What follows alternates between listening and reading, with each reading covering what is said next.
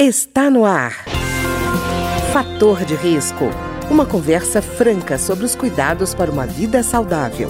A apresentação Humberto Martins. Olá, no programa de hoje nós vamos conversar sobre o cálculo renal ou a pedra nos rins. Segundo dados da Sociedade Brasileira de Urologia, 13% da população mundial tem esse problema de pedra nos rins, né? No Brasil, a estatística é mais modesta, fala em 5%. Assim mesmo significa que pelo menos 10 milhões de brasileiros têm esse problema com frequência.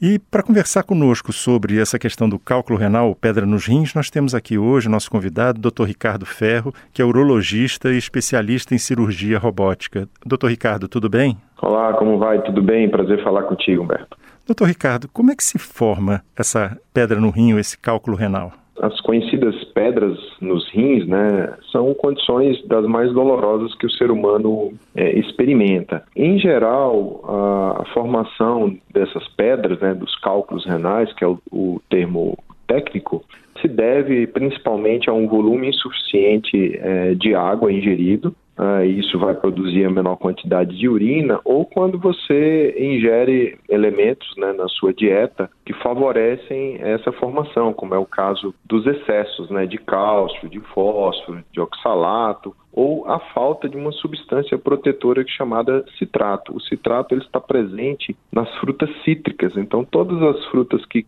são ricas em vitamina C, elas são é, também ricas nessa substância chamada citrato, que é importante para a prevenção da formação do cálculo renal. Além disso, alterações anatômicas, né, obstruções nas vias urinárias também podem ser causadoras da formação de cálculo. E, doutor Ricardo, e sal? Porque normalmente a gente atribui sal à questão da hipertensão, né? O sal uhum, também uhum. pode ser um dos fatores?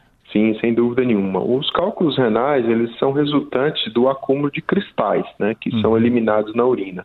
E o sal é um grande promotor da existência de cristais na urina. Esses cristais se unem formando um microcálculo de um milímetro e a partir daí ele serve como imã para atrair novos cristais e essas pedras se desenvolvem dessa maneira. Então, sal e proteína é, são grandes vilões aí na formação do cálculo. Lembrando que o sal muitas vezes está num, numa substância doce, como é o caso do refrigerante, né? Uhum. O sal, né, a, a, o sódio, né, que é o nome técnico, ele é um conservante da indústria. Então, os produtos que são os enlatados, embutidos, o próprio refrigerante né, e uma, uma bolacha doce, por exemplo, de pacotinho, ela pode ser muito rica em sal e isso predispor à formação dos cálculos renais.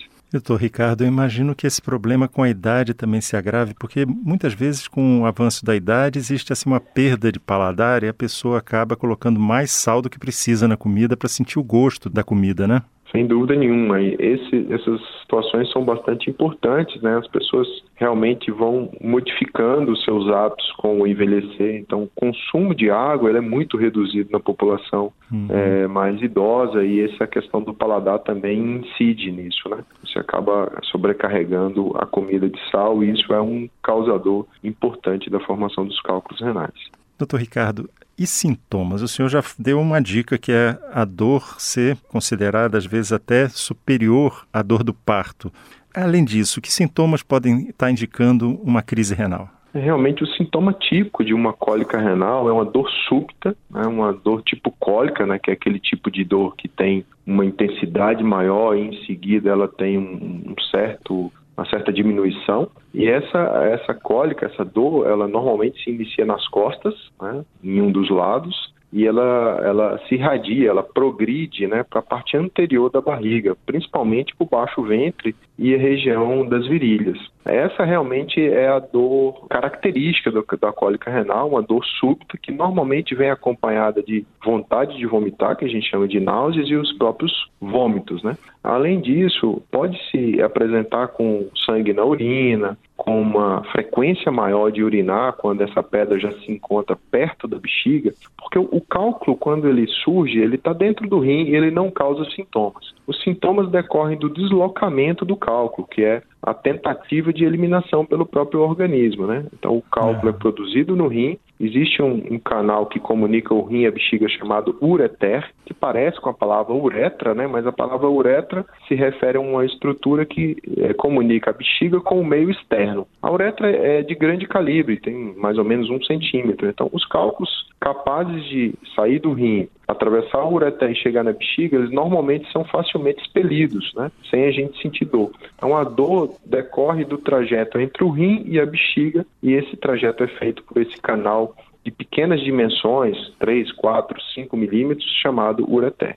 E, doutor Ricardo, é, infecção urinária, ela pode ter alguma coisa a ver com o cálculo renal? Sim, existem alguns cálculos renais que são formados é, exclusivamente pelas bactérias causadoras dos cálculos renais. Então, são cálculos, inclusive, de, de, de consistência mais amolecida e eles podem é, perpetuar uma infecção urinária, inclusive. Né? Então, são cálculos diferentes. Felizmente, é a, é a menor parte dos cálculos. Doutor Ricardo, e a composição desse cálculo é sempre a mesma ou ela pode variar? Normalmente, os cálculos têm é, o cálcio como um, um, grande participante da sua formação, mas outras substâncias podem é, ser encontradas como é o caso é, do ácido úrico. Né? O uhum. ácido úrico, que está associado a um consumo maior de proteína, por exemplo, ele é um grande causador de, de cálculo renal. Então, como eu tinha falado no início, né, a questão não é consumir cálcio, leite e derivados, por exemplo, são ricos em cálcio,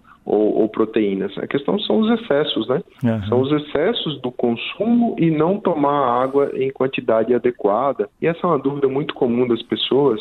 Como as pessoas têm estatura é, diferente, composição do corpo, massa é, muscular diferente, a, a melhor recomendação para o consumo de água é toda vez que a gente urina, a gente deve urinar amarelo claro, ou seja, não pode ter um amarelo escuro com cheiro forte nem tampouco uma, uma urina transparente, ou seja, que denotaria um, um excesso do consumo de água. Então, urinar amarelo claro, sem cheiro, é um excelente padrão para que a gente possa tomar como, como base do consumo de água diário. E, doutor Ricardo, o senhor falou em excesso, eu já, já, lembrei daquelas pessoas que consomem como suplemento proteína, achando que vai melhorar a massa muscular, ou então entram naquelas dietas que consomem muita carne, sem conhecer o próprio organismo. Né? É desses excessos que a gente está falando? Exatamente. Esses consumos exógenos de proteína, né, que são industrializados, eles são grandes formadores de cálculo. E muitas vezes é, a gente acaba tomando como referência, ah, fulano, ciclano faz, faz uso e nunca teve problema, mas a gente tem que individualizar essa questão. Às vezes uhum. o nosso organismo, ele tolera melhor né, o consumo é, maior de proteína ou, ou, de cálcio ou de sódio, e, e, o seu não necessariamente. Então, o fato é que esses consumos exagerados, eles não são de forma nenhuma adequados. Né? O nosso corpo é, não lida bem com, com esses excessos. Doutor Ricardo, eu acho que o senhor falou uma coisa muito importante que a gente normalmente fala em automedicação e pensa em remédio.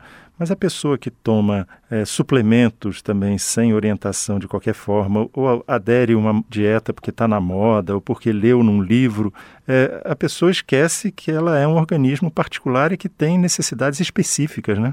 Sem dúvida nenhuma, isso é muito perigoso, né? E a gente acaba tendo uma frequência muito maior com o advento da internet, né? A internet é uma ferramenta fantástica quando ela é utilizada para o bem, vamos dizer assim, mas ela é, ela é uma verdadeira arma, né? Quando a gente não a utiliza de forma adequada, aplicando muitas vezes tratamentos de forma mais pessoal que foi é, direcionada a uma outra pessoa. Então, uhum. isso não é uma, uma situação segura de forma alguma. E, doutor Ricardo, outra coisa que me lembrei agora foi é, consumo de, por exemplo, vitamina D. Ela ficou como a grande responsável por fortalecer o sistema imunológico durante a Covid. Muita gente falou sobre ela. Agora, o excesso de vitamina D e cálcio pode ser complicado para quem tem problema renal, né? Sim, sem dúvida, né? A vitamina D, além desse componente, quando ela é utilizada em altas doses, isso foi bastante comum aí num, num passado recente, ela é grande causadora de insuficiência renal, ou seja, uhum. de perda completa da função do rim e necessidade de hemodiálise. Então, às vezes se relativiza muito, né, é, o risco é, de consumo de, de vitaminas, né? E realmente isso é uma situação que pode ser bastante perigosa no caso da vitamina D especificamente. E doutor Ricardo, e no caso da pessoa em crise, quando essa dor aparece resultante do cálculo renal, o que, é que ela pode fazer? É, a primeira providência, né, assim, quando a pessoa tem é, um antecedente de cálculo renal, ela reconhece muito rápido que é um, uma crise repetida, né? A primeira necessidade é fazer uso de um analgésico à mão, né? Um analgésico qualquer à mão, ele é importante e imediatamente procurar um serviço médico, porque a realização de um exame de imagem, mais especificamente a tomografia computadorizada, sem a necessidade de contraste, o contraste não deve ser utilizado, né? Primeiro, porque você pode sobrecarregar ainda mais os rins e porque você não consegue ver o cálculo na, na vigência do contraste. E outra dúvida importante das pessoas é que ao iniciar uma cólica renal, é, tomar mais água não é uma situação adequada. Você deve manter o seu consumo natural, normal de água, porque ao aumentar o consumo de água, primeiro não faz é, eliminar mais o cálculo e segundo aumenta os sintomas. O cálculo renal ele causa uma obstrução nesse canal que leva a urina do rim até a bexiga, que é o ureté. Ao aumentar o consumo de água, você vai aumentar a produção de urina. Isso vai aumentar esse grau de obstrução, trazendo ainda mais cálculo, mais cólica renal, desculpa, é, mais é, sensação de, de mal-estar, com náuseas e vômitos. Então, o consumo de água não deve ser aumentado na vigência da cólica renal. E, doutor Ricardo, e tratamento? Quais são os tratamentos que estão disponíveis hoje? Em geral, os pequenos cálculos, né, que são aqueles cálculos até 5 milímetros, eles têm grande possibilidade de serem eliminados. E quando eles estão próximos à bexiga, é, existem medicamentos que podem dilatar é, o ureté, esse canal, e favorecer a eliminação do cálculo de forma natural. Quando a dor é insuportável ou o paciente que tem apenas um único rim, né, por nascimento ou por remoção cirúrgica ou por falta de função, muitas vezes a gente acaba indicando um procedimento. E, e, e o procedimento hoje é, é, uma endoscopia, ou seja, você faz uma um acesso com uma, uma microcâmera pela própria uretra, com o paciente anestesiado, logicamente, e aí é, é possível acessar a, a, bexiga né, pela uretra e posteriormente o ureté, que é esse canal que transporta a urina do rim até a bexiga, e aí você pode remover com uma pequena cesta, né, uma cesta que se abre no ureté e você captura o cálculo e o remove, ou às vezes é necessário você destruir o, o cálculo, né, a pedra, com uma, uma fonte de energia, que em geral é o próprio laser, né, o laser é o que a gente uhum. utiliza. O cálculo renal, em geral, ele tem, tem várias pontinhas, né, várias espículas, né, uhum. ele não é um, uma, uma estrutura arredondada e isso dificulta muito a eliminação porque a parte interna do ureter é bastante frágil, bastante sensível, é como é, o tecido que está na parte interna da nossa boca, que a gente chama de mucosa, né? Quando você morde essa parte interna da boca, facilmente incha, facilmente sangra, e a mesma coisa acontece com a parte interna do ureter, quando um cálculo está é, em deslocamento. Tá ótimo. Eu queria agradecer então ao Dr. Ricardo Ferro, que é urologista e especialista em cirurgia robótica e que conversou conosco sobre o cálculo renal ou a chamada pedra no rim. Muito obrigado, doutor Ricardo. Eu que agradeço e um grande abraço, Humberto, para você e os seus ouvintes. O programa de hoje teve trabalhos técnicos de Ricardo Coelho. Se você tem alguma sugestão de tema ou comentário sobre o programa de hoje, basta enviar uma mensagem para o endereço eletrônico programa fator de risco, tudo junto, arroba gmail.com. Até o nosso próximo encontro. Fator de risco, um programa com dicas para melhorar a saúde. Uma produção da Rádio Câmara, transmitida por emissoras parceiras de todo o Brasil.